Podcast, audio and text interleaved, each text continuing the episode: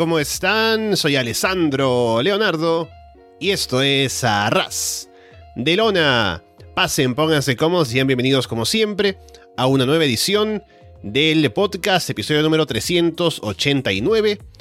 Gracias por escucharnos a través de Evox, Apple Podcasts, Spotify, YouTube, Google Podcast o por seguirnos, por supuesto, en arrasdelona.com.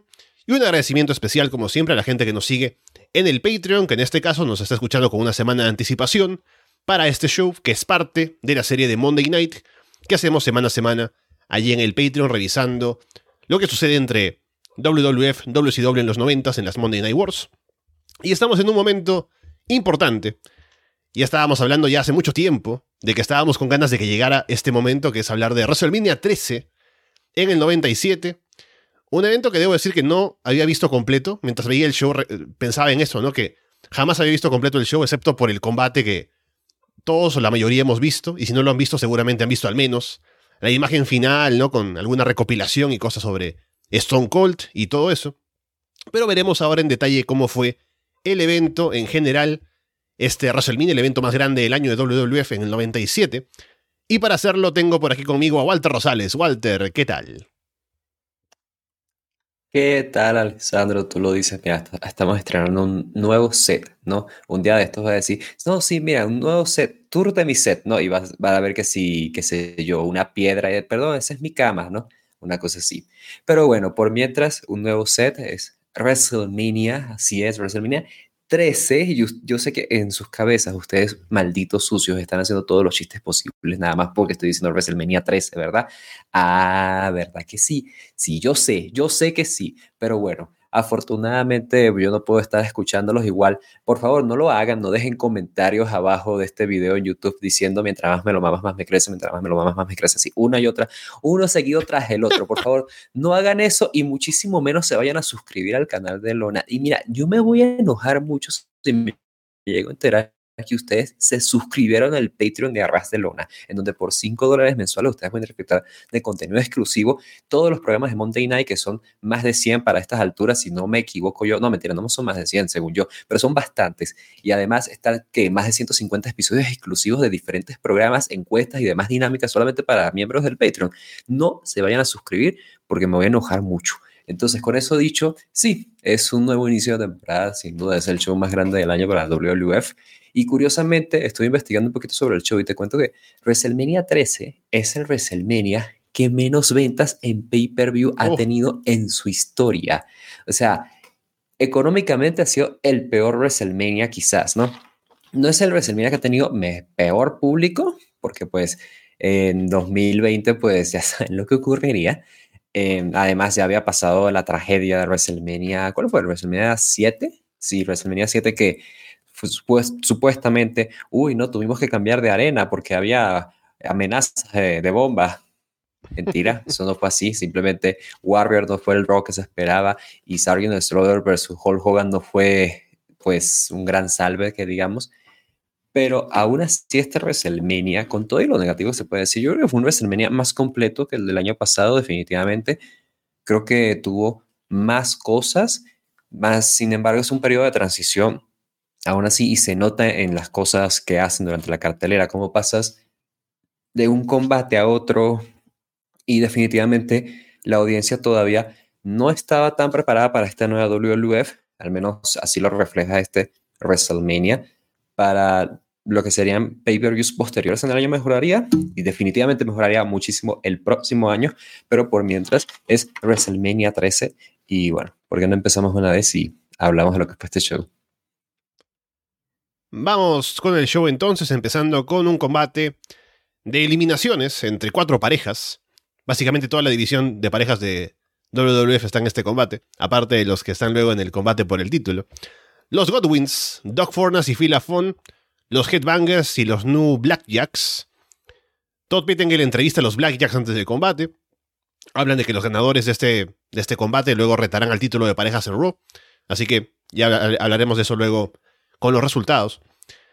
Al fin los Headbangers hacen algo inteligente, que yo estaba pidiendo esto hace mucho tiempo y también hasta en la actualidad, ¿no? Digo, ah, porque al menos ha habido, porque este es un combate de estos en los cuales cualquiera puede dar el tag para entrar. Y ha habido, incluso recientemente con UDI, también hace poco lo comentamos en un combate con los Outsiders, de que toman el, eh, toman el relevo ambos y como que quieren cubrirse el uno al otro porque de esa manera podrían ganar, en teoría.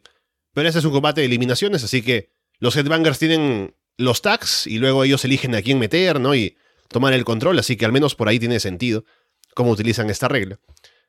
Fornas le aplica un Frankensteiner a Windham.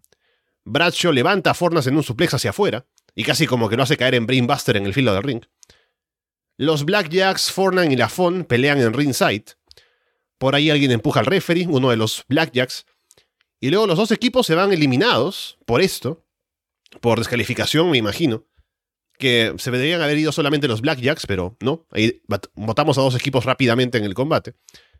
Mosh se impulsa desde la segunda cuerda para aplicar un lariat en el filo del ring. Phineas en un momento hace un comeback. Henry se queda golpeando a Trasher en una esquina. Mosh se lanza en un sentón desde la tercera cuerda sobre Phineas, que estaba de pie para llevarse la victoria. Bueno, yo siempre he sido muy crítico, bueno, no siempre, pero he sido muy crítico de esta división de parejas de WLUF, porque definitivamente siempre ha faltado pues muchísimo. Y en esta ocasión creo que la empresa básicamente dijo, pues mira, sabes que aquí está, ¿no? Listo, aquí tienes. O sea, definitivamente hay parejas. Ah, no me puedes decir lo contrario, Walter Rosales. Y sí, o sea, yo no discuto en ningún momento que va, hay parejas en esta división, porque definitivamente lo han demostrado, se han esforzado las últimas semanas para que así sea. Sin embargo, no puedo evitar pensar, por Dios, mira el nivel, o sea, mira el nivel de equipo con el que estamos lidiando.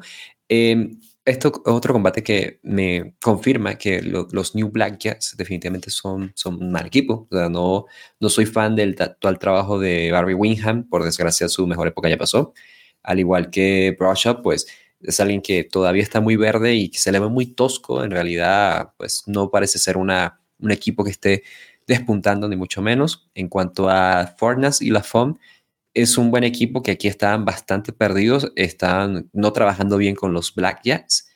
Y luego tenemos a los Godwins, que son los Godwins, ¿sabes? Siempre han estado allí, han sido campeones en el pasado, han tenido sus buenos momentos con el público, sin embargo, la falta de historias y la falta de interés en ellos definitivamente los ha hecho estancarse y bastante.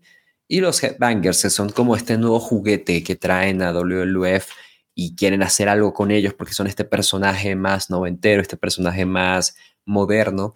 Y definitivamente es, un equipo que tienen algo en imagen, no te lo voy a negar, y tienen un valor, quizás un mérito en el hecho de que comparado con el resto son el equipo que más se siente como de esta época, pero siguen siendo de entre, están en un nivel muy medio en, la división, o sea, no están al mismo nivel de la Funny Fortness, de Bulldog y de Owen, eh, a pesar de no ser tan malos como los Black ¿sabes? Entonces están en un nivel muy medio y aún así creo que ellos dieron una buena actuación por lo que tú dices, hicieron que el combate tuviera algo de sentido, pero fue un combate rápido, un combate al que simplemente pasamos directo a la victoria de ellos y eliminando dos parejas muy rápidamente. Y no sé si hubiera sido mi elección de opener, pero visto cómo se hizo la transición entre el combate de Stone Cold y de Bret Hart hacia el main event, definitivamente creo que igual estuvo bien que estuviera acá. Simplemente fue algo desconcertante ver este, este combate en el opener, siento que pues no era un combate anunciado y que tampoco fue como que animara tanto al público y no cumplió con, con ese propósito que tendría un combate opener de estas características, además en el show más grande del año. Sí, de acuerdo, no levantó mucho. lo que habla un poco de la situación de la división de parejas. Al menos los Headbangers lucieron bien y tuvieron una buena victoria para establecerse como retadores para la noche siguiente en Raw. Que ya hablaremos del combate por el título de parejas, pero se quedó como a medias, tanto en el resultado como en historia, entonces habrá que ver cómo encajan ahora los Headbangers dentro de esa disputa por el título, con Owen y Bulldog, si tienen problemas o no otra vez, pero ya hablaremos de eso. Igual el combate creo que no estuvo mal, estuvo entretenido al menos con todos los que estuvieron interviniendo, pero no fue tan interesante tampoco de cara al público en vivo. Luego tenemos el combate por el título intercontinental de WWF. Rocky Maivia contra el Sultán. Y ahora sí, la primera vez debo decir que veo un cartel que dice Die Rocky en el público. Eso sería más popular eh, después en los siguientes shows. Muestran a Tony Atlas entre el público, dato muy importante. Sultán esquiva un golpe afuera, Rocky se golpea con un poste, Sultán toma el control. Una parte del público apoya a Rocky para que se recupere, otros no tanto. Rocky salta en un crossbody desde la tercera cuerda, cubre pero el Iron Sheik distrae al referee. Rocky sobrevive a un pile driver, luego atrapa a Sultán con un roll-up y se lleva la victoria. Jim Ross luego va a entrevistar a Rocky después del combate, pero Sultán baja a atacarlo. Sultán salta en un splash desde la tercera cuerda sobre Rocky en el ring. Sheik le aplica el camel clutch a Rocky. Y luego Rocky Johnson, el padre de Rocky Maivia, aparece para defender a su hijo. Sultán golpea a Rocky Johnson con la bandera de Irán en la espalda. Luego Rocky saca a Sultán del ring.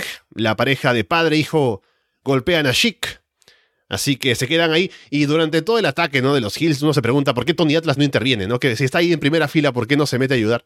Pero bueno, es solo el momento para padre e hijo que sacan a los Hills del ring. Tony Atlas que además ha estado todas estas semanas pues interviniendo, ¿no? O sea, siendo pues como el padrino de, de Rocky. O sea, como no, esta vez no intervino porque dijo, no, no, no, esto lo hace su papá. Eh, y cuando igual podíamos tener ese momento, ¿no? Padre e hijo, sí, pero luego, ah, no, sí, sube Tony atrás y teníamos a los, a los primeros campeones afroamericanos de parejas allí, ¿no? En, en, un, en un ring de nuevo junto con, bueno, esta nueva generación de luchador que es Rocky Maivia, eh, pero no fue así. Entonces, sí, no sé, desconcertante otra vez. en cuanto a esto, es, un combate en el cual, de nuevo, creo que las carencias de Rocky Maivia se ven bastante evidentes con combates así, porque precisamente cuando se enfrenta a alguien como el Sultán, que es un, es un buen luchador, sin embargo, no sé si es necesariamente un gran heel, precisamente el hecho de cómo hace el combat y hace algunos movimientos y cómo mete al público, se nota todavía muy verde. Cosas como el crossbody de Rocky, por ejemplo, se ve muy verde. Y definitivamente es un combate que está muy por debajo de la media y es triste de nuevo pensando que, bueno, es algo que ya yo anticipaba, pero es triste de nuevo pensando que esto es un combate por el campeonato intercontinental y el año pasado, si bien estuvo defendido, tuvimos un combate en donde el campeón intercontinental estuvo involucrado y fue una realidad y un combate que estuvo bastante atractivo para nosotros y para el público en vivo. Y aquí en este caso no fue así fue simplemente pues una defensa de transición de parte de Rocky Maivia que se enfrenta a este retador que tiene una realidad de ¿qué? ¿Dos semanas? Si acaso.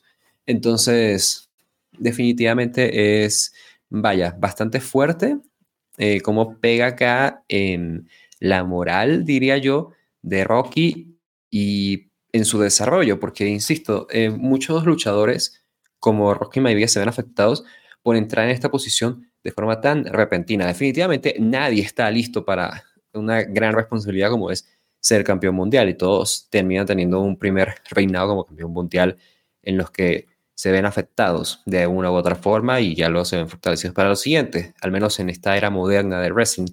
Pero en el caso de Rocky Maivia es bastante evidente cómo el público ya ahora lo está rechazando ya era evidente antes, a pesar de que tenía algunas ciudades o algunos momentos en los cuales todavía tenía el público ahí de su lado, pero en esta ocasión fue particularmente fuerte porque es como tú lo dices, es como que ya estamos viendo los carteles de Die, Rocky Die y todo este tema. y esto es, una, es una realidad que, no, nada, o sea, que esto no es una realidad, ¿sabes? O sea, aquí terminó, no sé si vaya a haber otra defensa de Sultán y de Rocky, y no sé si vayan a continuar con esto, pero no parece que sea el caso porque precisamente yo lo que estoy viendo es un real de transición para Rocky Maivia en WrestleMania y ya. O sea, cuando bien podríamos, pudimos habernos inventado algo, ¿sabes? Eh, o aquí quizás haber hecho la coronación de Rocky a pesar de que hubiese sido igual bastante temprano para ello.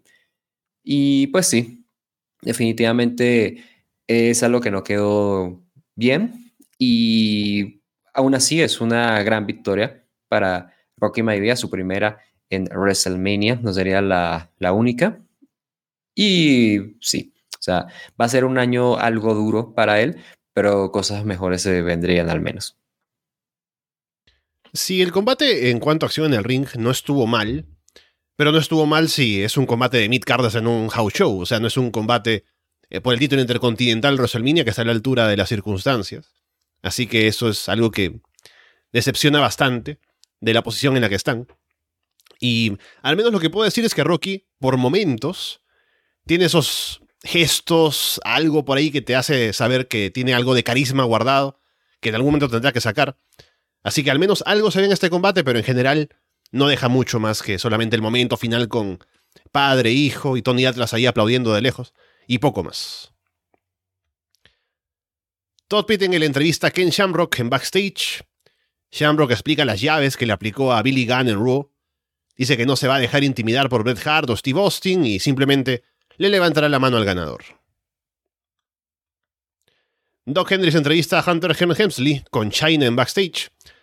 Le pregunta cuál es la relación que tienen ahí eh, Hunter con China. Hunter dice que te importa. Le advierte a Marlina que debería escapar, ya que China estará en ringside. Y el combate es Goldas contra Hunter Hearst Hemsley. Goldas ahora con más detalles negros en la vestimenta. Goldas sale muy agresivo para atacar a Hunter. Se pelean por un suplex en una esquina. Hunter hace caer a Goldas afuera del ring y toma el control. Van intercambiando el dominio. Y es un combate entretenido, porque ambos son buenos workers. Hunter salta desde la esquina. Goldas bloquea el golpe con el trasero. Goldas va a aplicarle el corte en a Hunter, pero lo suelta porque ve que China se le acerca a Marlina en ringside. Goldas levanta a Marlina en el filo del ring. Hunter empuja a Goldas, haciendo que Marlina caiga en los brazos de China para que le aplique un bear hug. Hunter remata a Goldas con el pedigree y se lleva la victoria. Es un combate que igual se llevó mucho como el típico combate de triple, triple H. Para quienes no, hayan, que, no nos estén escuchando en el Patreon de forma seguida de Monday Night, eh, siempre he descrito los combates de Triple H como estos combates en donde hay unos high spots llamativos que están regados a lo largo del combate, rellenos con mucho dominio de parte de, Triple H, eh, aburrido. Ah, y fue un, un, poco así, sin embargo, hay cosas que en verdad hicieron sentir el combate algo destacado. Creo que Goldust precisamente se siente más babyface que nunca y luchó bastante como babyface. Fue, luchó casi como Dustin Rose, básicamente, siendo vestido de Goldust, ¿sabes? O sea, entonces eso estuvo bueno. Creo que el público está respondiendo mucho con él. Y de hecho, eh, con cómo está avanzando, creo que eh, quizás si hubiese tenido este añadido de que fuese por el título o algo, igual hubiese logrado enganchar más al público. Eh, me hubiese gustado que todo lo de China y de Marlina hubiese tenido algo más y no simplemente Marlina en los brazos de China y, siendo, siendo jalada como un, juguete. No sé si viste alguna vez, hay una, eh, ¿cómo es? la película de Naked Gun, ¿la conoces? La de Leslie Nielsen. Ya, sí, sí, sí. Hay una escena en la cual están llevando a una por sobre de, las escaleras de un estadio de béisbol y la están jalando así y es obviamente es un muñeco de trapo. para propósito. Es para propósito no y o como en no recuerdo cuál era pero hay una película de, de la de pesadilla en la calle Elm Street la de la de Freddy Krueger que también es una muñeca y es muy obvio cómo la jalan y la meten por una ventanita en una puerta. Es muy bueno Em, y te digo, o sea, creo que igual hubiese, me gustado algo más allí, pero en general no fue un combate malo, te insisto, fue un combate que tuvo estos spots clásicos y el dominio de Triple H, pero la realidad es que se llevó bien gracias a esta actuación de Goldust. Creo que Hunter está mejor que nunca, es un luchador que ha crecido eh, pese a ese ese altibajo durísimo que fue el año pasado. El año pasado habíamos hablado en el combate que convirtió a Hunter en, en el Triple H que conocemos, ¿no? Él dijo, a partir de ahora voy a enterrar a todos y cada uno en venganza por lo que me hizo Ultimate Warrior, ¿no? Aquí precisamente es como mejorado, tiene una, todo mucho más completo y vaya, estoy viendo avances, eh, ciertamente, son avances significativos de parte de Hunter. Y de parte de Goldust, pues creo que igual me hubiese gustado algo más de historia, ¿sabes? O sea, un, poco más de, picante allí y definitivamente que el final tuviese algo más de fuerza, pero no creo que, se, que fuese eh, una mala exhibición de parte de ambos para nada. Además que he de decir que eh, bastante, bastante rescatable, aparte cómo han cambiado las cosas de aquí para, para ahora. Yo me pongo a pensar, Alexandro, el otro día, eh, estaba hablando con, bueno, el otro día, hace un, hace un tiempo, estaba hablando con un amigo, eh, ¿nunca viste la película de Tropic Thunder? Es la de Ben Stiller, que... Robbie Downey Jr. hace blackface. Sí, sí, sí, sí, claro. Es interesante porque ellos estaban diciendo, no, ¿y tú crees que, o sea, como le estaban haciendo entrevistas, no a ellos, y estaban diciendo, ¿y tú crees que esa película se pudiera hacer en 2022? Y tenía este amigo con el que estaba hablando y me decía, como esa película fue hace que sí, hace nada, fue hace 2011, algo así, yo como que, pues es que eso, o sea, ponte a pensar cómo ha cambiado el mundo nada más en 10 años, o sea, nada más en 10 años, cómo ha cambiado el mundo. Y ya no, deja tú eso, imagínate, 1997, que teníamos carteles como como había uno, uno que está muy gracioso por cómo hicieron la ribera. Eh, When Hunter and China go silly, who gets the willy? Era algo así. y es como que Dios no, mío, también, cómo ha cambiado. no, sé tú, pero yo escuché. ¿no? Yo estuve viendo los comentarios, el show en comentarios en español, y también había cosas ahí como Carlos y Hugo diciendo, bueno, yo creo que China tiene una sorpresa ahí eh, que, que, de pronto Hunter va a encontrar, ¿no? Y luego Carlos le dice a Hugo, no, bueno, yo creo que ya la sorpresa la tuvo y Hunter estará contento con ella porque está al lado de China todavía, ¿no? Así que, bueno, ahí estamos. Está, está insinuando mucho que tengo una relación romántica, además, ¿sabes? O sea... Eh, y en este punto es cierto, ¿no? O sea, al final, el, no sé si en este, en este punto de, su, no sé. de su carrera, pero, pero sí, e, eventualmente, o si no ya, sí llegan a estar juntos en una relación. Yo creo, que yo creo que fue después, pero igual yo me estoy equivocando, ¿no? O sea, por mientras, yo sé que definitivamente había algo de conexión entre ambos, ambos tuvieron el mismo entrenador, eh, pero no, no, no, sé si tuvieron una relación ya para este punto. Bueno, el hecho es que sí, definitivamente cómo cambian las cosas, pero este acto de Hunter y de China me está gustando mucho. Es una versión definitivamente mejorada de lo que está haciendo Kevin Sullivan y Jacqueline en Nitro. Aunque no olvidemos, Kevin Sullivan y Jacqueline estuvieron primero que Triple H y Hunter. O sea, eso no hay que olvidarlo. O sea, eso lo descubrimos en Monday Night, imagínate. O sea, lo descubrimos en Monday Night y estas cosas, ¿ves? Nosotros hablamos en el Patreon de Arras de Luna. Pero bueno, eh, creo que es un acto más completo. Esto es una victoria que le va a hacer mucho bien. Y a ver, en todo caso, si vemos a Hunter otra vez yendo por el campeonato intercontinental o hacia dónde se dirigirá esto, pero como exhibición yo creo que estuvo bien, pese a que, bueno, tuvo un poco de, esto, de estos elementos que a mí no me suelen gustar de los combates de Triple H. Sí, creo que mm, el contraste más fuerte es el que ya mencionabas, ¿no? De Triple H el año pasado en WrestleMania contra Ultimate Warrior y ahora en la posición que está, que está mucho mejor. Y Goldas también, como lo decías, me parece que es un babyface que está siendo cada vez más interesante, como que tiene más apoyo del público, se le ve más serio en el ring. Así que a pesar de la derrota, creo que tenía potencial como para hacer cosas con él. Y veremos qué tanto le pueden dar ahí de protagonismo en los shows. Y también Hunter como Hill. Así que creo que el combate, si bien no es como lo más destacado de la noche, deja en buena posición a ambos como para pensar que tienen cosas que hacer más adelante en el roster. Luego, bueno, Shawn Michaels está en backstage, ahí contestando los chats y no sabe usar la computadora.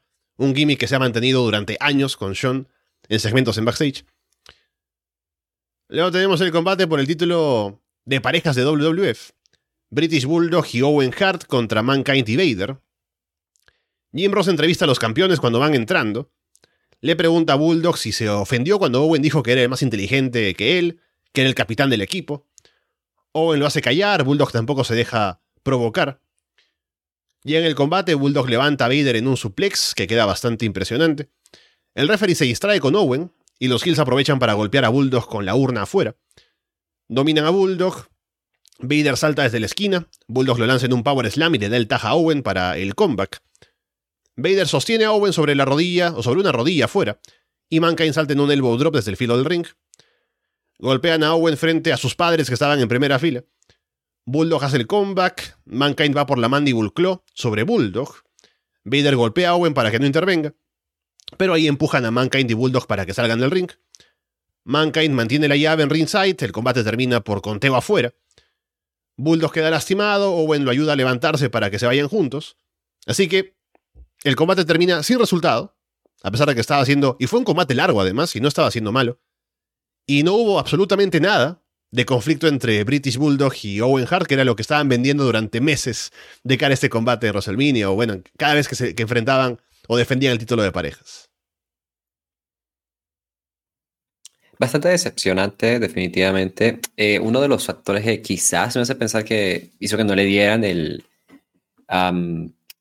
en los campeonatos a Mankind y Vader es el hecho de que Mankind estaba sufriendo, como siempre, una lesión en la espalda.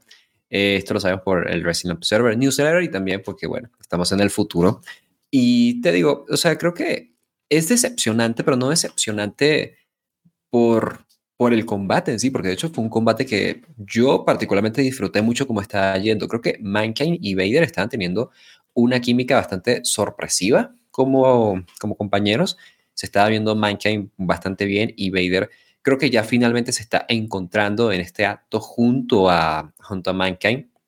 Eh, se le ven como desenvolviéndose más, está ejecutando spots de una forma pues más orgánica, o sea, se siente mejor en general, ¿sabes? Todo el acto que están haciendo. En cuanto a lo que es, en cuanto a, lo que es el combate, es que sí, o sea, creo que Bulldog está haciendo un gran papel como babyface, el público está bastante allí metido con cada spot que hace. Owen entra y se sigue vendiendo como un heel, pero sabe responder y tener estos estos, intercambios con Mankind y con Vader. Eh, y se sintió como un combate bastante bueno, ¿sabes? O sea, es que yo sentí que estaba yendo bastante bien. Sin embargo, es decepcionante porque precisamente la historia que me has venido por meses no la tocas acá. Me das un combate sin resultado y además es un combate que fue, fue largo. Entonces uno esperaría quizás algo aquí, o sea, algo. No sé si necesariamente una traición de Owen, no sé si necesariamente que gane Mankind y Vader, o sea, algo debía de pasar acá y no fue así, simplemente al igual que un, poco como lo de Rocky Maivia y, y, el Sultán, fue algo como una transición, simplemente como que bueno, hay que tener un combate por los títulos de parejas acá, ah, pues bueno, qué sé yo, Owen y, Bulldog contra eh, y Vader no están haciendo nada, ¿verdad? Y así buquearon este combate. Eh, para mi pena, porque yo siento que en verdad estaba haciendo un combate que fue más destacado de lo que yo esperaría o sea, sorprende y no, porque viendo los nombres involucrados definitivamente, pero no era un combate necesariamente nosotros pensábamos que iba a tener el hit que tuvo, que iba a meter al público como lo metió, y vaya, se quedó mucho en la media debido al final. Si hubiese tenido un final más concreto o algo que avanzara la storyline, definitivamente eso le iba a sumar puntos como para hacer algo destacado. Eh, no sé si sea algo que yo recomendaría precisamente por lo mismo pero por lo que yo vi, creo que me pareció un combate bastante decente, al menos de la parte del inicio hasta casi el cierre, ¿no? Antes de que termine. Em, una lástima nada más que terminara como terminó. Sí, de acuerdo. Yo diría que es tal vez el segundo mejor combate del show, pero deja un vacío bastante, bastante amplio al final por cómo termina y porque no deja nada. Y habrá que ver si Mankind realmente tiene que hacer un tiempo fuera y si eso cambia los planes y ahora tienen que estar todavía Bulldog y Owen como campeones un tiempo más. Y a la noche siguiente se enfrentan a los Headbangers. No creo que vayan a ser una historia como la que iban a hacer en este combate con los Headbangers en Raw. Pero quién sabe, a lo mejor ahí Owen traiciona o algo. Pero sí, este combate no tuvo lo que uno pensaría que iba a tener con toda la historia que había detrás. Y fue un buen combate en el ring, pero terminó de una manera muy decepcionante. Vamos ahora con el combate de rendición. Bret Hart contra Stone Cold Steve Austin, con Ken Shamrock como referee especial. Y no quiero yo acá sorprenderlos, dejarlos en shock, pero es un gran combate. Y, o sea, visto ahora, años después, estamos en 2022, Y solamente antes de empezar a comentar cómo fue, em, no diría que estaba escéptico, ¿no? Pero con el tiempo uno dice, bueno, voy a ver este combate que ya he visto antes, a ver qué tal, ¿no? Seguramente recuerdo que es muy bueno y todo. Pero se siente algo tan especial viendo este combate. Hay algo ahí que es tan interesante de ver otra vez y otra y otra vez. Así que bueno, ya hablaremos ahora en detalle sobre eso. Ambos tienen buena reacción al entrar por parte del público. Austin se lanza a atacar a Brett de inmediato. Rápido se van a pelear entre el público. Shamrock hace un gran trabajo para estar ahí metido, apartar a la gente cuando van por ahí. Vuelven al ring. Brett se concentra en atacar la rodilla izquierda de Austin. Brett falla un ataque y Austin le aplica el stunner. Brett aplica la figure 4 en el poste y la gente se levanta bastante con ese spot. Brett le pone la silla en la pierna a Austin, como Austin hizo con Pillman, pero Austin se levanta y golpea a Brett con la silla. Brett lanza a Austin en ringside, derriba a un camarógrafo, un tipo de producción por ahí. Austin empieza a sangrar de la frente luego de que Brett lo lanza contra la barricada y sangra bastante. Brett domina, golpea a Austin con la silla en la pierna. Austin aplica un golpe bajo para recuperarse. Austin agarra un cable como si fuera Rush y ahorca a Brett en el filo del ring. Brett golpea a Austin en la cabeza con la campana que había sacado antes ahí de donde estaba eh, tomando el tiempo para quitárselo de encima a Austin. Brett luego aplica el sharpshooter y el resto es leyenda, como ya sabrán. Austin aguanta, no se rinde, intenta levantarse con la cara bañada en sangre.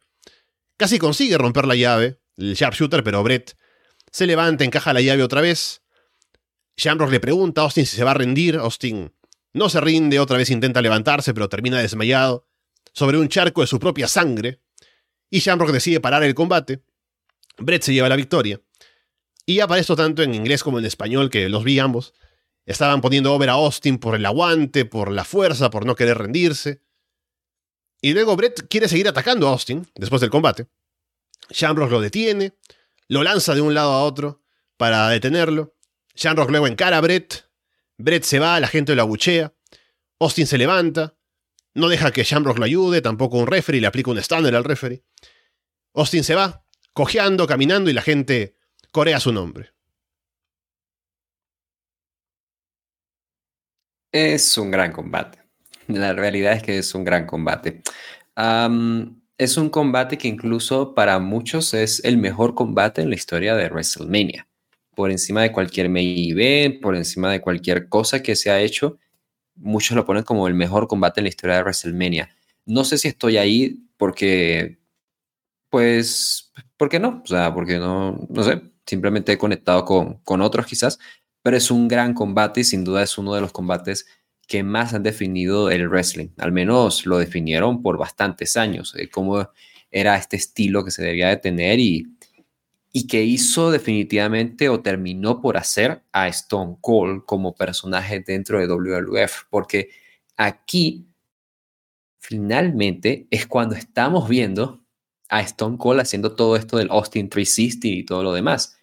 Es cuando estamos viendo a un Bret Hart que ya no está teniendo el, típico combate eh, técnico en el cual es el babyface que surge desde abajo, sino que es el, el semi-heel que luego se terminaría por consolidar peleándose con un desalmado como es Stone Cold, que hace varios meses pues le rompió la pierna a su mejor amigo Brian Pillman, que ha estado atacando a la familia Hart en incontables ocasiones, que ha hecho lo que le ha dado la gana, básicamente ha roto cada regla y es un combate que es te lo voy a poner así, o sea, tiene tantas bondades y aún así, una de las que más rescato es que ha sido de los combates más parejos que he visto en mi vida. O sea, cada momento se estaba aprovechando para algo.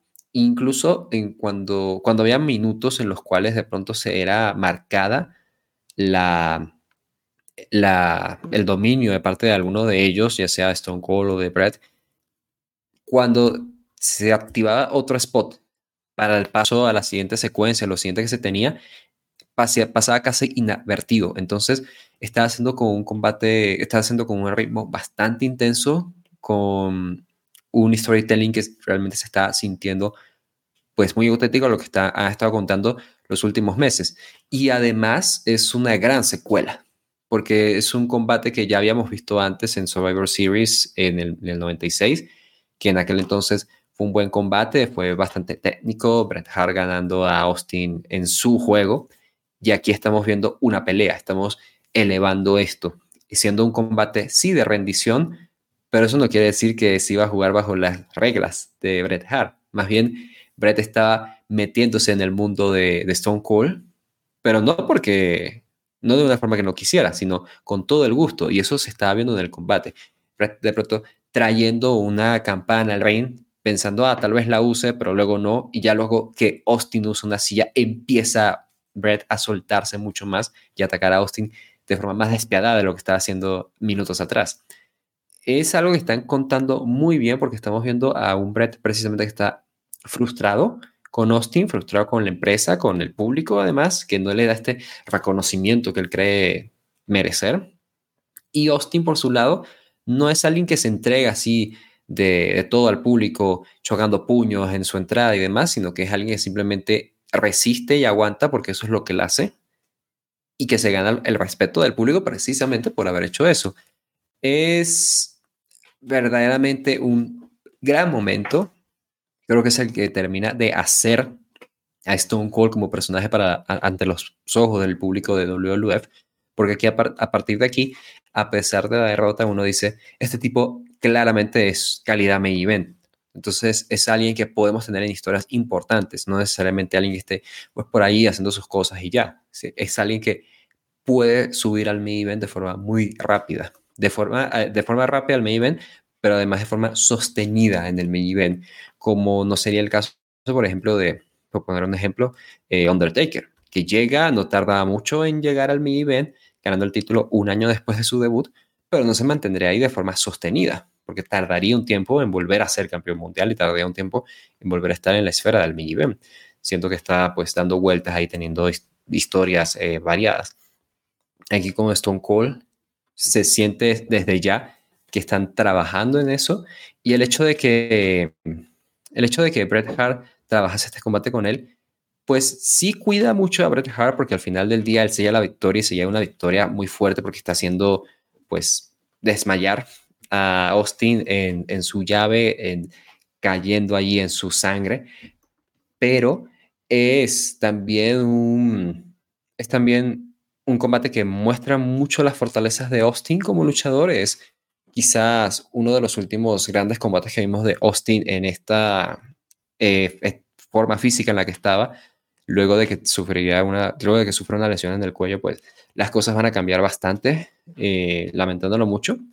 Eh, se volvería más un luchador brawler. Aquí, sin embargo, lo vimos bastante bien.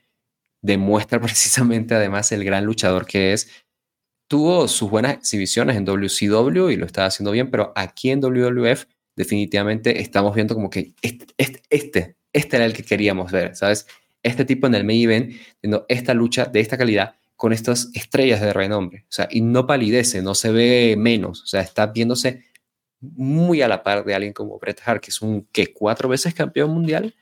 Entonces, es algo que realmente disfruté, es un combate, insisto, muy bueno, y además, no solamente porque siento que ha hecho muchas cosas buenas de Stone Cold, es que también mucho del crédito se lo tenemos que dar a Bret Hart, que precisamente estamos viendo un cambio en su, personaje. O sea, estamos viendo al Hitman transformándose en esta persona de nuevo frustrada, vengativa, que está yendo pues por todo y que en toda esa frustración la descarga contra alguien que él tiene mucha razón de estar molesto con él, pero que el público no lo, no le da la razón y eso lo, le frustra todavía más y lo transmite en el combate. En general, en líneas generales, para otra vez reiterarles y resumirles, es un gran combate, uno de los mejores combates en la historia de WrestleMania, si no el mejor combate en la historia de WrestleMania, uno de los mejores combates en, las carreras de tanto de Bret Hart como de Stone Cold, y uno de los mejores combates en la historia de eh, WWF. Tardaría unos días, pero Dave Meltzer en efecto puntúa esta lucha como una lucha cinco estrellas. Y es una lucha que creo que fue la primera en tener cinco estrellas por parte de WWF. Podría estar equivocándome en este dato, pero vaya, o sea, creo que habla por sí solo. Es algo que además sienta mucho precedente para lo que serán este tipo de rivalidades así intensas dentro de la empresa porque intentarían replicarlo en cierta forma, viendo que esta fórmula funciona ya en el futuro. Pero sí, creo que vaya, no, no puedo decir más. O sea, es, es un combate muy bueno, lo disfruté sin duda. Y qué bueno no tener a Shawn Michaels en comentario durante este combate. Además, yo pensé que Shawn Michaels estaría todo el show, pero por suerte tuvimos a, a Lawler, Gene Ross y Vincent Mann, que pese a que sí hubo mucho de What a Maneuver de parte de Vincent Mann, eh, y creo que también mucho de oh, Unbelievable, eh, aún así no podían los tres sino decir qué gran trabajo hicieron estos dos, qué bueno Austin, mira cómo aguantó, y mira Bret Hart que nos da este gran combate, pero eh, maldito cree que se merece todo, pero no es así. Entonces, vaya, eh, un gran combate de nuevo, con una historia muy bien contada y que te deja esta sensación de, de wow, quiero más de esto y bueno, por suerte tendríamos más de esta fórmula en los próximos años en WWF. Sí, ahora pensando en los combates 5 estrellas, solamente me parece que si hay un anterior, puede ser Brett contra Owen en un Steel Cage, creo. Habría que revisar si le dieron efectivamente 5 estrellas o no. Pero bueno, volviendo a este combate, me parece que es la culminación de la historia más fuerte de los últimos meses de WWF, que llegó a este punto con el ascenso de Steve Austin, con el cambio de personaje de Brett, que se refleja en su forma de luchar también durante, esta, durante este combate. Así que me parece que llega con todo lo que tenía detrás a plantearlo en el ring, a hacer una gran lucha, el público súper metido con todo. Y además, no solamente es un combate que es destacado en el ring, sino que también es por el resultado y por cómo se hizo todo, el momento en el que WWF va a decidir arriesgarse y apostar por Steve Austin, hacer heel a Bret Hart, o sea, viene aquí un cambio grande para el show, para los próximos shows de WWF. Así que me parece que eso también es interesante para tomar en cuenta. Y este punto se sabe, ¿no? Históricamente. Es el punto de quiebre para Steve Austin, de que va a estar más over ahora, más protagonista del show. Y mm, me parece que es todo, o sea, todo lo que uno piensa de este combate, de la historia, lo que lo han puesto over durante los años, creo que se mantiene en ese nivel. El hype no es exagerado sobre el combate, así que si no lo han visto, no lo han visto en un tiempo, eh, muy recomendable que lo vuelvan a ver porque es genial. Y Shamrock también hizo un gran trabajo como referee, a pesar de ser no solamente su primera aparición oficial en WWF como parte de un combate, sino también como referee. Y lo hace muy bien, porque él también seguramente tiene experiencia por haber sido parte de eh, las peleas de verdad, ¿no? Y todo, que hay que estar ahí con el referee metido, preguntando si se rinde y demás. Así que muy bien el trabajo de los tres incluso. No solamente poner over a Austin y Brett, sino también a, al bueno de Shamrock. Sabes que incluso, mm. porque olvidé de algo de Shamrock, el tipo además creo que me agrada mucho este momento final que tiene con Bret Hart en el cual se encaran porque es como que, oh, oh sabes, como es como si, no sé, eh, otra vez comparaciones, a ver, ayúdame con esta otra comparación, esta otra metáfora de MMA. Eh, como si Daniel Bryan le hiciera frente a, ¿qué, te gusta? Alguien ahí de MMA que le sepa lo técnico, ah, no sé. Eh, alguien que sepa lo técnico, ¿no? Es que últimamente no hay como que mucho técnico en, la, en las MMA, ¿no? Eh, qué sé yo, alguno que sepa samba, eh, sambu, perdón, samba. Uh. Va otra cosa. Espera, se me ocurre alguien. Eh, Khabib. Sí.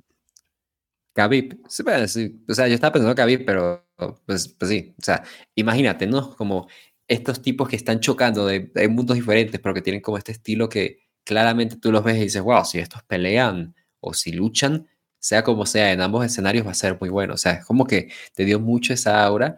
Eh, sí tendremos un combate entre ambos eh, más adelante en, el año. Desafortunadamente no tendremos algo tan grande en cuanto a realidad, que yo creo que aquí tenía una gran oportunidad, pero pues pasarían cosas en Montreal que evitarían eso. Y Ken Shamrock creo que está, se estaba barajeando o alguien llegó a barajear la posibilidad de que él fuese campeón de, transición en WWF para quitarle el título a Brett, de hecho. Pero, pues, quién sabe. Eh, ahí, ahí había algo bastante bueno, al menos para lo que fue este careo, me gustó mucho y fue como ese cliffhanger adicional al combate que hizo que quedara incluso mejor. Sí, solo para confirmar lo que hablábamos de lo de Meltzer, confirmo que Cinco estrellas hubo antes, sí en el combate que decía de Brett contra Owen en el 94. Y también el, el Razor contra Sean de WrestleMania 10 también tuvo cinco estrellas.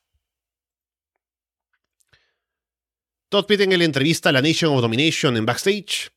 Farouk amenaza a Ahmed Johnson y Legion of Doom de cara a la Street Fight que viene ahora. Ahmed Johnson y Legion of Doom contra Farouk, Sabio Vega y Crush. Se arma el brawl entre todo el mundo. Ahmed salta en un cannonball por encima de una barricada sobre Crush ahí entre el público. Hawk golpea en una. Eh, tiene un palo de madera, así como si fuera Hacksaw Jim Duggan. Y va a golpear a alguien en la esquina. Y esquiva, quien vaya a ser, me parece que era sabio. Y golpea con tanta fuerza la esquina que el palo rebota y sale volando por los aires. Pero cuando va, a bajar, Hawk lo atrapa otra vez, así que es un momento genial. Animal levanta a Farouk para un pile driver sobre la mesa de comentarios en francés. Pero no sale muy bien. Tienen dificultades primero para levantarlo, luego cuando caen, caen como suavecito y no se rompe nada. Ahmed luego lanza a Farouk en un body slam sobre la mesa en francés.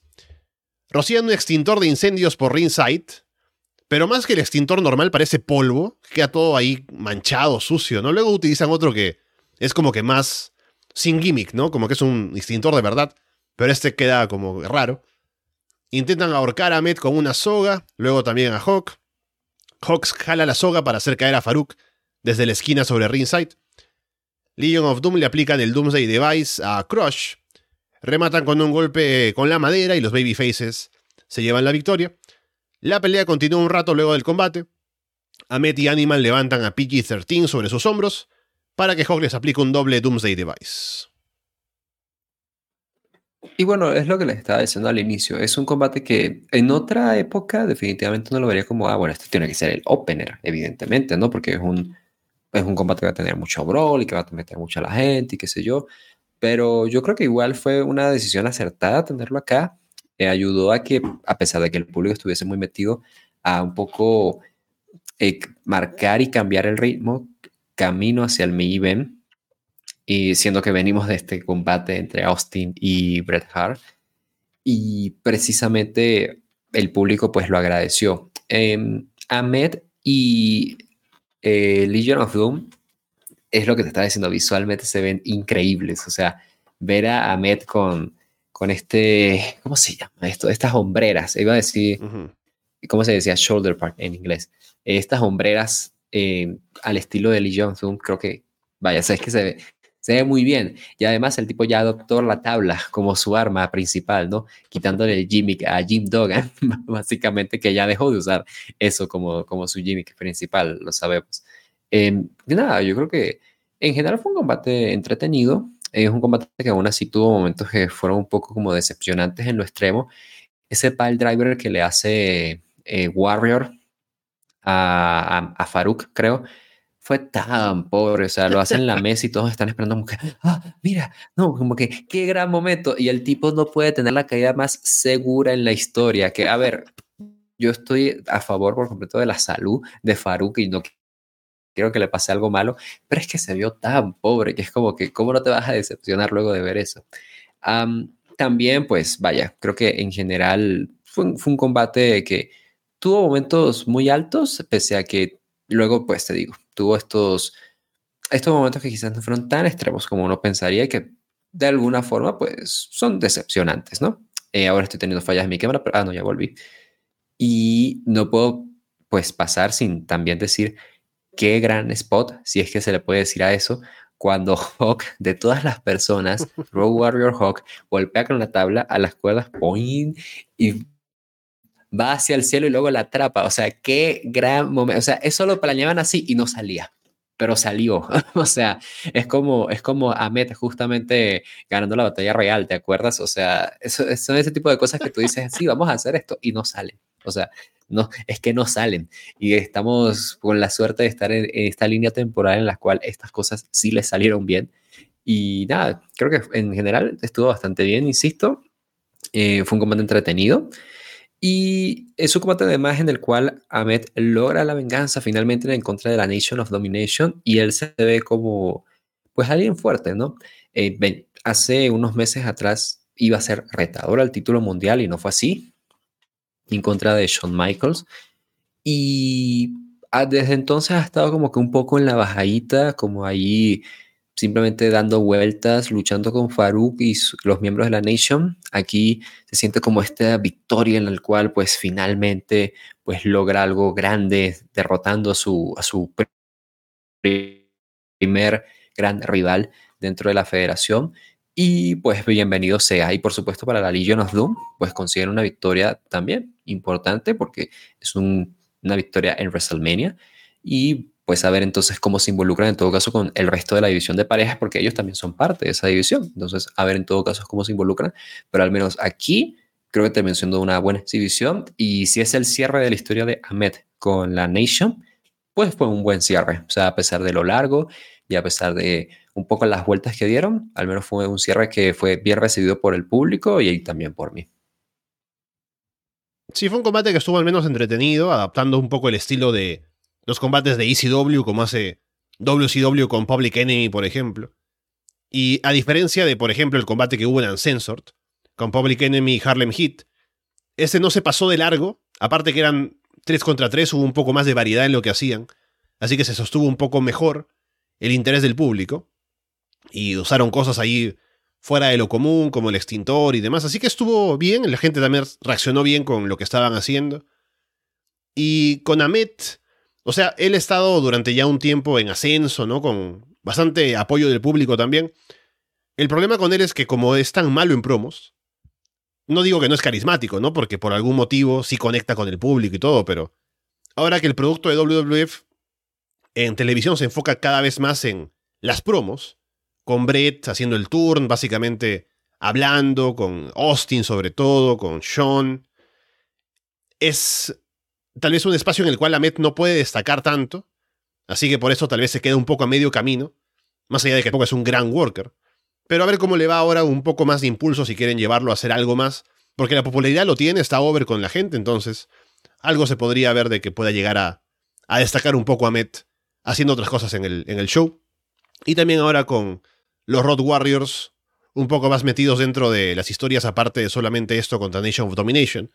A ver si también pueden, porque son un equipo histórico y todo, así que seguramente también podrían levantar un poco el ambiente de la división de parejas y algún combate otro que tenga fuerte los shows más adelante, también tanto en Raw como en próximos pay-per-views.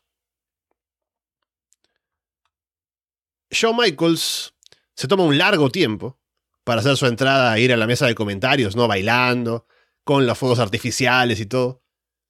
Luego, Todd Pettengill entrevista a Psycho Sid en backstage. Sid se pone a gritar, se traba ahí en lo que quiere decir. Luego se pone a susurrar. Me da flojera levantar el volumen, así que no, no escucho lo que dice. En resumen, no le tema la oscuridad, es lo que entendí. Ahora que va a luchar contra Undertaker. Combate sin descalificación por el título de WWF en el main event. Psycho Sid contra Undertaker. Bret Hart se mete al ring antes de que empiece el combate y toma un micrófono. Se mete con Shawn Michaels, que dice que simula una lesión. Le dice que no se mete al ring ahora. Le dice a Taker que cuando le cerró la puerta de la jaula en la cara, cerró también la puerta de su amistad. Así que han cambiado las cosas ahora entre ellos. Le dice a Sid que todo el mundo sabe que él debería ser el campeón de WWF. Sid golpea a Brett, le aplica un power bomb, le dice que se vaya a llorar a otro lado. Los oficiales se llevan a Brett. Taker ataca a Sid y empieza el combate. Sid detiene a Taker con un eh, bear hug y toma el control, con mucho bear hug, con mucho abrazo durante mucho tiempo del combate. Sid patea a Taker por encima de la mesa de comentarios en español, pelean en ringside un rato, Taker intenta un tombstone, pero Sid le da vuelta y lo aplica a él, cuenta en dos. Bret Hart vuelve y golpea a Sid en la espalda con una silla. Sid luego quiere aplicar un powerbomb, Brett viene otra vez. Sid se pelea con Brett. Brett lastima a Sid en las cuerdas.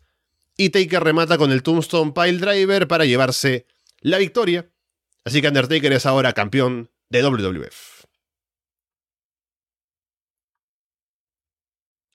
Eh, hablando del inicio, em, tener a Shawn Michaels definitivamente añade Star Power a todo el show y demás. Sin embargo, Shawn Michaels a veces olvido que es amigo de Kevin Nash y de Scott Hall y que precisamente el tipo aprovecha cada momento que tiene como para sabotear los segmentos y promos de los demás. Y precisamente así fue. En una promo en la cual Bret Hart estaba, de nuevo, siendo bastante coherente, porque cuando Bret Hart se enoja es bastante coherente, y diciendo cosas eh, bastante fuertes como acusando a Shawn Michaels de fingir una lesión, que sabes, si fuese un heel cualquiera, uno diría, ah, pues claro, ¿no? El típico heel diciendo que el, el babyface finge una lesión, pero conociendo todo, pues igual y si fue un poquito en shoot, ¿no? Bret Hart diciendo, maldito, te estás fingiendo esta lesión. y mientras está haciendo esto, Shawn Michaels sabe, interrumpe, dice, termina las frases de él en comentarios, no se termina de escuchar todo lo que dice Bret Hart precisamente porque él está hablando.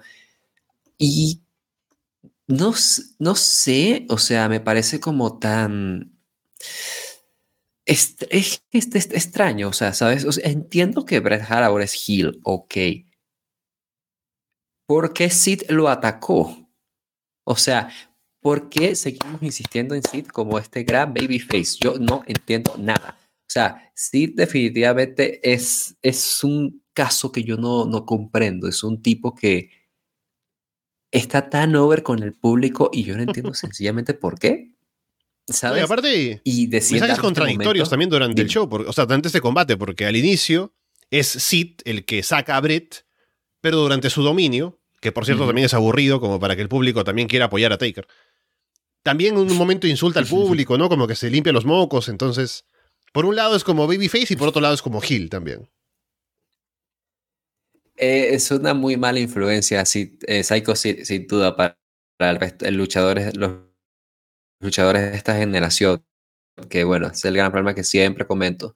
Los luchadores de hoy en día no quieren ser heels o babyfaces, solo quieren ser cool. Eh, bueno, es un problema que también, pues, gran culpable sería el New World Order, pero bueno, sí tampoco está ayudando mucho en esto, ¿no? Sid Vicious, dos veces campeón mundial de WWF, dos luchas en WrestleMania, ambas main event, y solo una de ellas se la ganó. Y fue contra Hulk Hogan de todas las personas. No, mentira, no la ganó, mentira. Pero técnicamente yo diría que la ganó. ¿No te acuerdas que Hulk Hogan le hizo el leg drop y el tipo se tuvo que zafar en el conteo de tres, sobreviviendo el leg drop mm. de Hulk Hogan? Eso es una victoria. En mi, en mis, en, mi punto de vista, eso es una victoria. Pero em, hablemos del combate. Wow. O sea, normalmente los fans de hoy en día siempre tienen esta, esta típica revisión de ver la racha de, de Taker en WrestleMania. Y siempre dicen, ah, no, ¿cuál lucha te pareció peor? ¿La de Diesel o la de Psycho Sid? Les voy a decir, la, respuesta es ninguna de ellas, porque definitivamente no son peores que su combate contra, qué sé yo, Jimmy Snuka, contra King Kong Bondi, eh, contra Jake the Snake, por desgracia, en, etcétera, etcétera. Aún así, Sí, a ver, no, no, no, Alessandro, no, Alessandro Leonardo, no empecemos ahora a hablar de eso. Sin embargo, si vamos a comparar ambos combates, por Dios, yo me, quedo con Diesel mil veces. O sea, lo vimos tú y yo el año pasado. El combate de, de Diesel y de Taker no fue un mal combate, de hecho fue un combate bastante parejo, fue un combate que además se sintió como una victoria importante para Taker, fue una realidad ciertamente mejor construida y llevada, que tenía más tiempo de construcción. Este main yo precisamente eh, es, es como es como un síntoma de ser el, o un causante quizás, de ser el WrestleMania con peores ventas en la historia. El hecho de que el main event sí tiene Star Power dentro de todo, pero es un main en el cual viene con, poco. O sea, fue algo que apenas tenía unas semanas de confirmado, hasta hace unos siete días, seis días, podía haber cambiado el main precisamente porque, porque pudo haberse coronado campeón mundial, eh, volvió a ganar el título en el camino, a pesar de que Bret porque lo había ganado también, eh, porque Shawn Michaels había dejado el título vacante, o sea, hubo mucho sub y baja camino a este, show y a este combate del main event. Y si te vas a enfocar en solo lo que es la acción en el ring, es que la realidad sigue siendo un combate que deja bastante que desear, por desgracia, por, por Psycho Sid. O sea, e, es, es raro, insisto, yo, yo a pesar de que no entiendo el fenómeno de Psycho Sid, es alguien que yo lo veo y digo, sí tiene herramientas para, para ser un buen luchador. El tipo es alto, tiene una imagen bastante única si lo comparas con el resto, con el resto de sus colegas. y es, ¿sabes? tiene un físico que se presenta como este gran heel de nuevo. Pero en el ring no lo traslada, eh, en el sentido de que sus dominios no son entretenidos, solamente hace su powerbomb y una big boot bien, el resto de movimientos no son necesariamente destacables, no estoy diciendo que, ah, porque hace pocos movimientos es un bulto, me refiero a que los movimientos que hace, solamente dos son realmente destacados. Y el resto, pues, está muy en lo promedio o por debajo de la media. Todo el dominio que hace con Taker es tan aburrido y cuando finalmente Taker consigue la victoria, por suerte el público responde porque están felices de ver a Taker y creo que Shawn Michaels eh, lo resume bastante bien en una frase que tira diciendo algo así como que Taker es el hombre que más merece haber eh, ser campeón mundial eh, de WWF. Algo así dice, palabras más, palabras menos, pero es precisamente como eh, toda esta victoria, todo este momento para Taker se siente como un premio a la constancia, como que, vaya Taker, o sea, siempre has estado aquí para nosotros, siempre hemos confiado o creído que Sean, que Brett en general, pero tú siempre has estado aquí sufriendo, teniendo combates de mierda contra Kama Mustafa, teniendo realidades que no entiendo contra Mabel. ¿Sabes qué? Ten. Otra vez eres campeón y no vas y por esta vez no vas a ser campeón por, por un par de días solo para perderlo contra Hulk Hogan, sino que vas a ser campeón por más tiempo. Aquí tienes. Se siente muy así y definitivamente Psycho Sid quizás no era, Psycho Sid no, no solamente por ser él, sino por las condiciones, no era como el hombre indicado como para pasar la antorcha a Taker aquí. Pero es un momento bien recibido después de todo. Hemos dicho que Taker ha sido de los luchadores más consistentes en todo WWF. Es alguien que ha tenido buenos combates en pay-per-views, que ha sacado cosas buenas, incluso con rivales bastante pobres que ha tenido pues momentos muy buenos en los últimos años. Tuvo un 1996 bueno gracias a esta realidad que tuvo con Mankind. Y aquí finalmente logra ser campeón mundial. Entonces, bienvenido sea, a pesar de que es un cierre que no es tan grande como pudo haber sido. Ni siquiera le echaría la culpa al combate en sí, sino, insisto, a todo lo que lo rodea. Y qué bueno que al menos Taker y Psycho Sid no han tenido no han tenido eh, los cojones o, las agallas de, Nerf de hacer lo que Triple H y Randy Orton también así, han hecho por muchos años, que es el hecho de decir, hoy no, es que en la cartelera hubo una lucha mejor y hoy no, ya ni modo, no había forma que el público estuviese metida con la nuestra. porque, ah, no, es que Taker y Shawn tuvieron una mejor lucha en la cartelera en WrestleMania 25. No hay forma que la nuestra...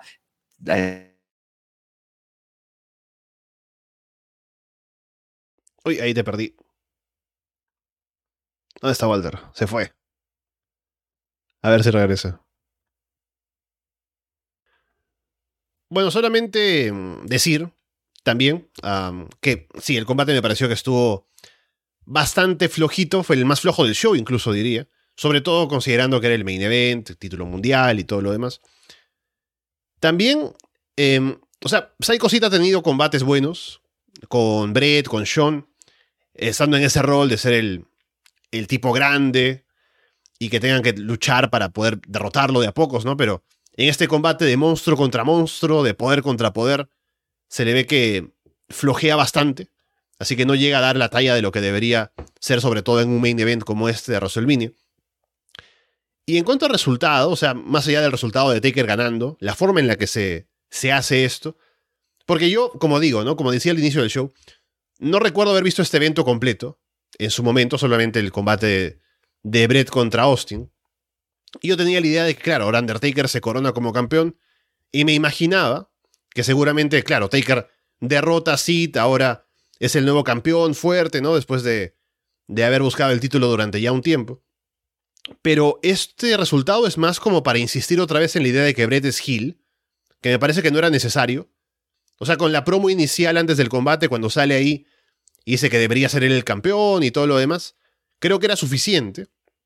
Pero que salga otra vez al final para meterse con Sid aparte dos veces y que luego sea solo con esto porque Sid estaba por aplicarle el Powerbomb a Taker y solamente porque Brett interviene Taker termina ganándole a Sid, me parece que hace que la victoria de Taker se sienta bastante menos fuerte o menos meritoria de lo que debería ser. Y además nos deja esa idea de que a lo mejor ahora Sid Face todavía va a ir contra Brett Hill, que es algo que no me interesa demasiado ver. Pero bueno, ahí está. Al menos Taker es campeón ahora. Veremos cómo se dirige su reinado ahora como campeón mundial y cuánto le dura. Pero al menos esta WrestleMania ha dejado cosas como ver qué pasa con Austin Babyface ahora, Brett Hill, a ver si regresa ya Sean, que podría volver seguramente ya si quisiera, la noche siguiente en, Raw. Y qué pasa con Psycho Sid ahora que ha perdido el título. Bien, con eso vamos cerrando esta edición del programa, habiendo hablado de WrestleMania 13. Y estaremos la próxima semana viendo cómo continúa todo en WWF en el siguiente Raw y qué, cuál es el camino que van marcando hacia Injure House y lo que venga después. Y también por el lado de WCW, qué cosa también pueden presentar en televisión de cara a lo que vienen preparando para Spring Stampede, que es el evento que viene ahora, si no me equivoco. Y con el NWO, ahí después de haber ganado el combate de Ancestor, qué más protagonismo pueden tener, si les faltara algo. Pero veremos cómo sigue todo en las Monday Night Wars, Walter. Sí, definitivamente. Creo que en líneas generales, insisto, es un WrestleMania mejor que el año pasado, más completo, eh, con un Miven pues mucho peor definitivamente, pero que aún así deja cosas pues interesantes para el futuro, insisto. y vaya, es un cierre de temporada. Hay cosas que definitivamente van a marcar este año para bien eh, y otras para polémica, ¿no? van a abarcar no solamente WWF, sino el mundo del wrestling. Y este es un primer paso. Entonces, vaya, 1927 se va a poner todavía mejor. Y al menos aquí yo me voy con una buena sensación. Y además me voy con una buena sensación porque, pues, es el segundo WrestleMania que estamos hablando aquí en Monday Night. Entonces, estamos como poco a poco cumpliendo, ¿no? Ya nos faltan solo otros cuatro WrestleManias, así es, Alexandra, ya falta cada vez menos para, para cerrar esta serie. Y nada, pues obviamente agradecerles a todos ustedes que han estado siguiendo el programa de Monday Night en el Patreon. Yo insisto que ahí tienen por 5 dólares mensuales cientos de programas exclusivos. Estamos hablando de programas donde hablamos de All Wrestling, de NXT, de lucha libre independiente, precisamente, en donde estamos haciendo cosas exclusivas para miembros de Patreon. Y pues vamos a seguir haciendo cosas, definitivamente. Eh, este, esta época en la cual hablamos de un WrestleMania sin que sea WrestleMania es algo que a mí me emociona precisamente por lo mismo, porque podemos hacer como esta retrospectiva de todo lo que hemos hecho y vaya, sobre todo ahora con Patreon que ustedes se pueden suscribir y pagar a la fecha que se suscriban y no a inicio de mes, entonces les va a salir más conveniente y vaya, nosotros se los vamos a agradecer definitivamente y van a estar, como siempre ustedes ya saben, aquí en mi corazón. A todos un abrazo y gracias por su atención. Con eh, todo eso dicho por ahora, los dejamos de parte de Walter Rosales y Alessandro Leonardo. Muchas gracias y esperamos verlos pronto.